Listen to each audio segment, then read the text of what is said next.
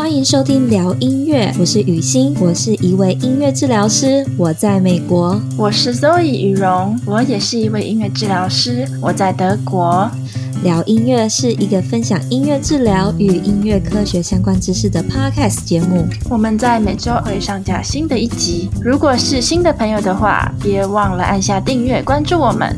目前在各大平台和 YouTube 上搜寻“聊音乐 Podcast”，都可以收听到我们的节目。别忘了，聊是治疗的聊，不是聊天的聊哦。另外，节目内容的相关讯息以及重点大纲都会放在节目 show note 节目笔记里，有兴趣的朋友可以到下方点开参考。如果你认为我们的节目可以让更多人了解音乐治疗的话，请帮忙我们分享、推荐给有兴趣的朋友们，让更多人能收听这个节目。好啦，那大家准备好的话，我们就马上进入今天的主题喽。Hello，大家好，我是雨欣，我是周怡欢迎回来聊音乐。我们到了音乐治疗与长者的运用，好不容易，我们就是从这个小 baby 一直讲讲讲，终于讲到长者这个族群。嗯嗯嗯，哎，我问你哦，你觉得几岁算老啊？有时候会不会觉得，其实是一个心态的问题？就是我们不要管他的那个生理上的年纪好了，也可以七十岁，但是你今天。活得很年轻，那个心态是不是又带到一个讨论？所以老到底要怎么样定义老是什么？对，什么是老？到底是你指的是生理上的年龄，还是你心理上你自己觉得自己的年龄那个状态？是不是？嗯，嗯，一个蛮有趣的讨论话题。但是直接问你，你觉得老给你什么样的感觉？我觉得这个感觉，aging 老，如果把它换成英文讲，会不会比较中性一点？aging，它是后面有一种你其实在衰退的这个意思。怎么说？其实这好了，这个是我本身的感觉。我在我真正跟这个族群工作之前，在课堂上，我们有一个机会，就是可以去探讨说。嗯、呃，我们对于每个族群不同的感受。那我对于这个族群呢，其实就有一种说不出来的这种距离感。就是我还还在受训的时候，然后就慢慢探索说，我对这群人，我到底那个我面对他们老化这样子一个状态，我为什么会有抗拒这样子？啊，你还年轻，嗯，是 这样吗？我觉得你可能讲的蛮对的。他我还年轻，所以我。说实话，我对于他们的生活我不了解，我对于他们的状态我不了解，所以这可能是一个距离感，因为我还没有老过嘛，所以我不知道六十岁生理状态是怎么样，生理、心理其实都是，我都不是非常了解。那是不是因为这个陌生感，所以我就产生了个距离感？然后又或者是一直觉得老化就等于衰退，那就等于慢慢的会进入一个比较。我不想要的状态，或者可能说就是接近生命的最后，那这个是不是一个让我觉得很不舒服的感觉，或者说也是一样很陌生啊？也不先不说舒不舒服，但是这也是一个很未知、很陌生的感觉。所以呢，其实。在跟这个族群工作之前，我是充满着未知的。你觉得呢？觉得我在工作的时候，我抱持的一种敬畏的心态耶。我会觉得哇，他们人生都历练这么多了。对，那我是有一种，就是来跟他们学习，然后像智者学习他们的智慧，保持一种学习的心态在工作啦。那我也是还蛮荣幸的。比如说我在美国的时候啊，那时候有，比如说黑人的人权运动。就他可能是一个民权斗士，然后现在住进养老院这样子。你去看每一个人的历史，然后去看他们走过的岁月，我都会觉得是非常辉煌，然后有很多可以值得学习的地方。我在真的去工作，就跟长者的个案。一起工作以后，我才真真实实的去感受到那种生命的厚度。你知道，生命的厚度真的是要在这个族群身上，你才能这样子去感受到，因为他们就真的是每个人都有不同精彩的故事，嗯、真的。然后像是我那个什么二战的故事啊，就是几乎每天都在听。喜欢听人家讲古啦，所以我一听到什么哪一个个案是二战生存下来的，我就觉得哦天哪，Oh my God，就是 肃然起敬，就觉得他才是活、嗯、到现在真的太伟大了。那有时候他可能是失智的状态，所以其实我听不到什么太多故事。但是，也许从他的家人或者是其他他身旁的人是听得到一些。但是看着他经历过这么多这些历史事件，你知道吗？就是我在历史课本上面才 才知道的事情，我都觉得 Oh my God，这一个活历史就是的在我眼前。我都我都跟这些长辈说，你们是我的活的历史课本，他们真的都是。教了我很多，还有很多很复杂的那些战争时期的故事啊！我根本就，如果不是跟这群人工作，我根本就不知道，不会了解。我们说到这个老化啦，是有分不同的阶段的嘛。其实我们每一天都在变老啦，说实话，不是说只有老年人变老而已，我们年轻人也每天在变老，只不过呃，我们来到一个。比较年长的年纪以后呢，这个老化的速度就是会加快啦。那我们就把老化分成几个阶段好了。那第一个阶段呢，许多长辈呢，他还是非常独立自主的，那可以照顾好自己的生活，然后也可以自主的从事许多活动。对，所以这些嗯长者他还是非常有自主的能力，他可以自己，比如说去买菜啊，自己上理发院啊，自己去做自己想要的事情。那这个时候呢，可能比较会在一些社区的关怀据点，譬如说里长的办公室，或是在公园，就是说在我们的社区之间呢，可以看到这些呃非常健康的长辈从事一些相关的活动，这样子。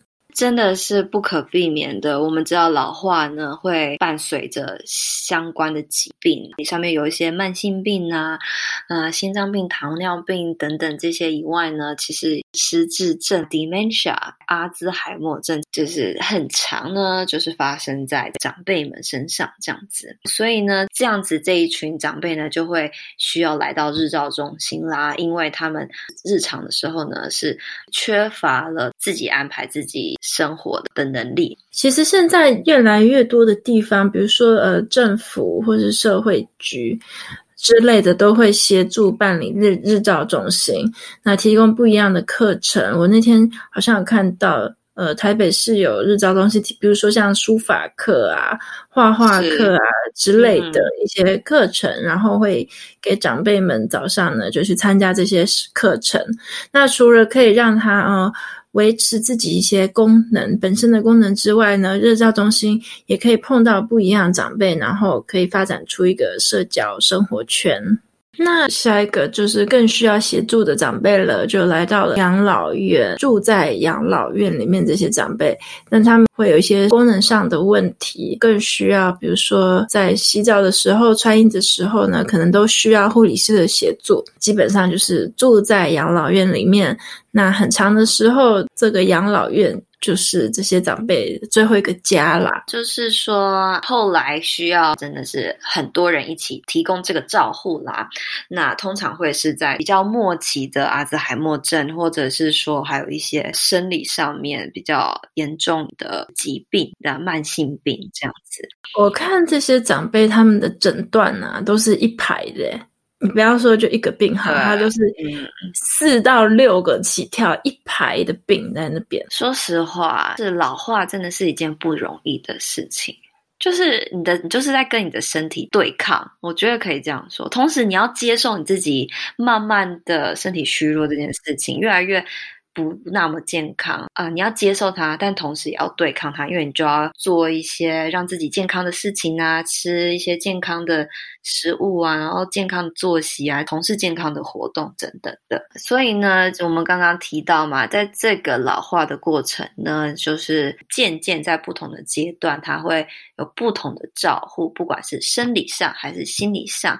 那我们相关会合作到的专业就会有包含职能治疗师。物理治疗师，然后社工，那当然医院就会有医生啊、护理师啊，最后天天他会需要有一个照服员在旁边来帮助他。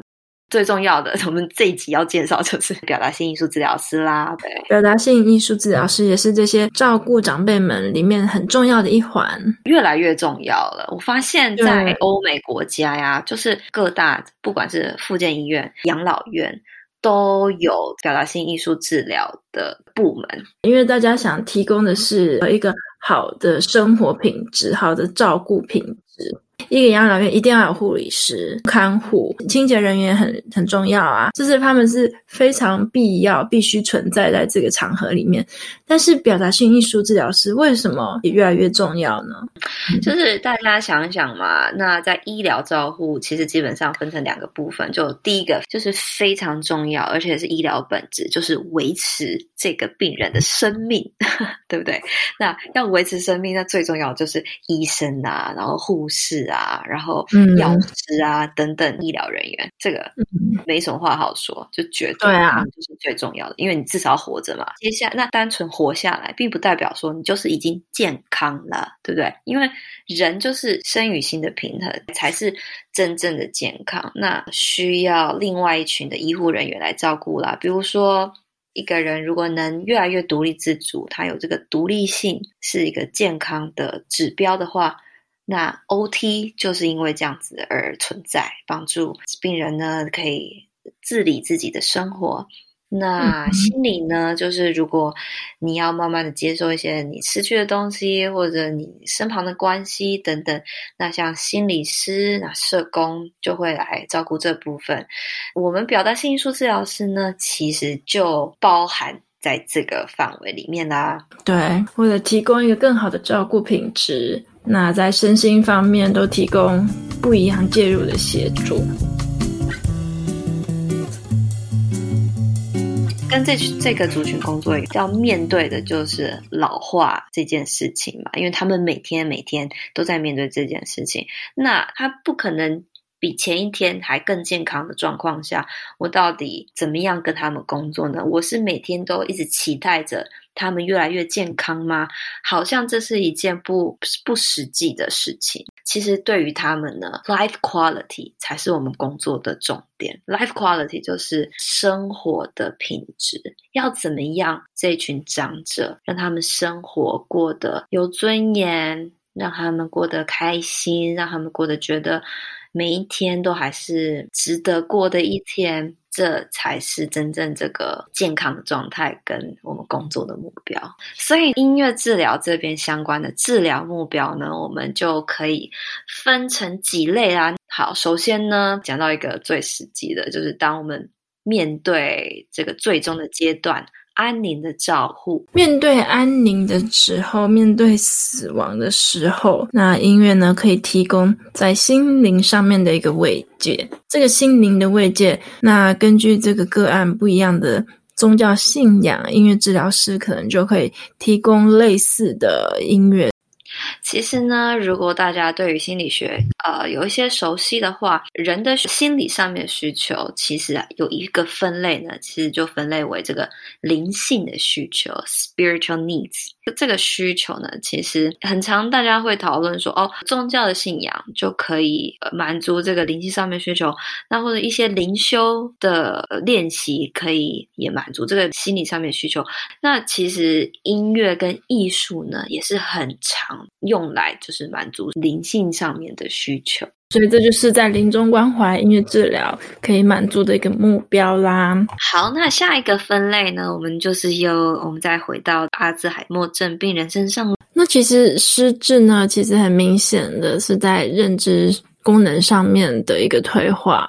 所以音乐呢，也是一个很好的活动，提供呃，比如说长期记忆或者是短期记忆的训练，或是怀旧活动。那另外一个非常大的目标就是现实导向啦，orientation。在 orientation 现实导向里面呢，我们分成 time, place and person，就是时间、地点，还有对于人物，就是比如说今年是几年啦，或者是在的这个位置是哪里。还有现在跟这位长辈沟通的这个人物是谁？这都是一个现实导向非常重要的指标。好的，那我们就进入到下一个分类啦。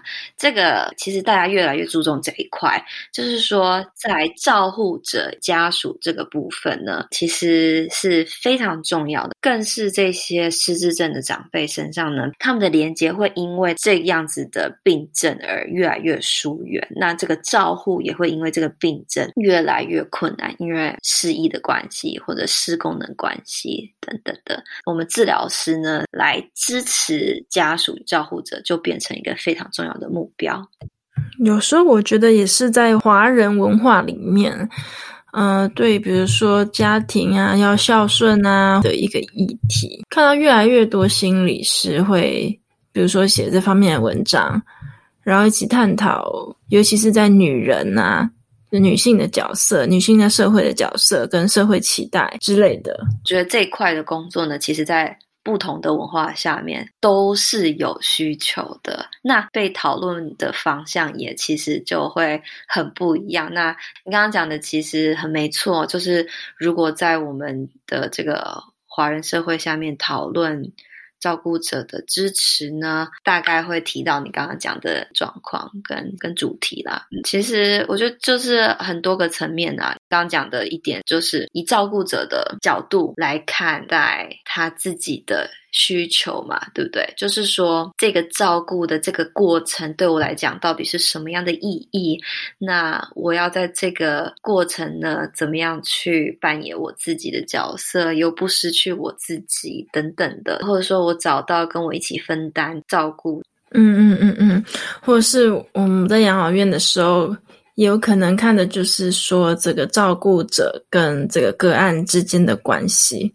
两者之间的 dynamic、嗯、是是，有种觉得这这也是一个很冰山冰山的一角，好像是我们现在是想要让这个照护更更顺利啊，或者说相处更好，但其实冰山下面有很多很多的其他的议题在，比如说你刚刚说的文化的层面，你刚刚可能说他们相处的这个家庭的关系 dynamics。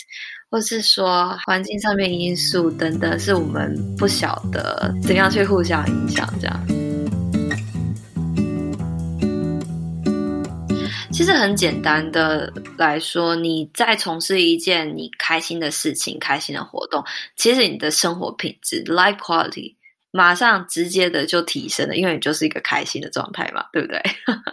所以呢，这个也就是这种音乐啊、舞蹈啊、艺术这些活动的本质，就是让你开心起来。音乐是一个很吸引人的休闲活动。我记得我们上次在呃 Rehab 那边也有说过，就是常常会有很多长辈，他就呃什么都不要，什么都不想做，对不对？那这个时候，其他治疗师可能就会说啊，你去一下，因为治疗那边好了，这是一个有趣的事情啊，就音乐啊、舞蹈啊等等，这些是很有很有趣的活动。所以这就是一个非常简单，大家都可以垂手可得，然后很容易就获取的一个正向休闲活动。那么今天呢，我们大概跟大家介绍了一下音乐治疗应用在长者这个族群，跟大家稍微聊了一下老化，然后以及音乐治疗师会出现的工作场域。那么也聊了一下这个治疗的目标。在下一集呢，我们就要跟大家讲一讲音乐治疗到底是怎么样介入及临床上面发生什么样的事情啦。那么我们今天就先跟大家聊到这边，大家拜拜，拜拜。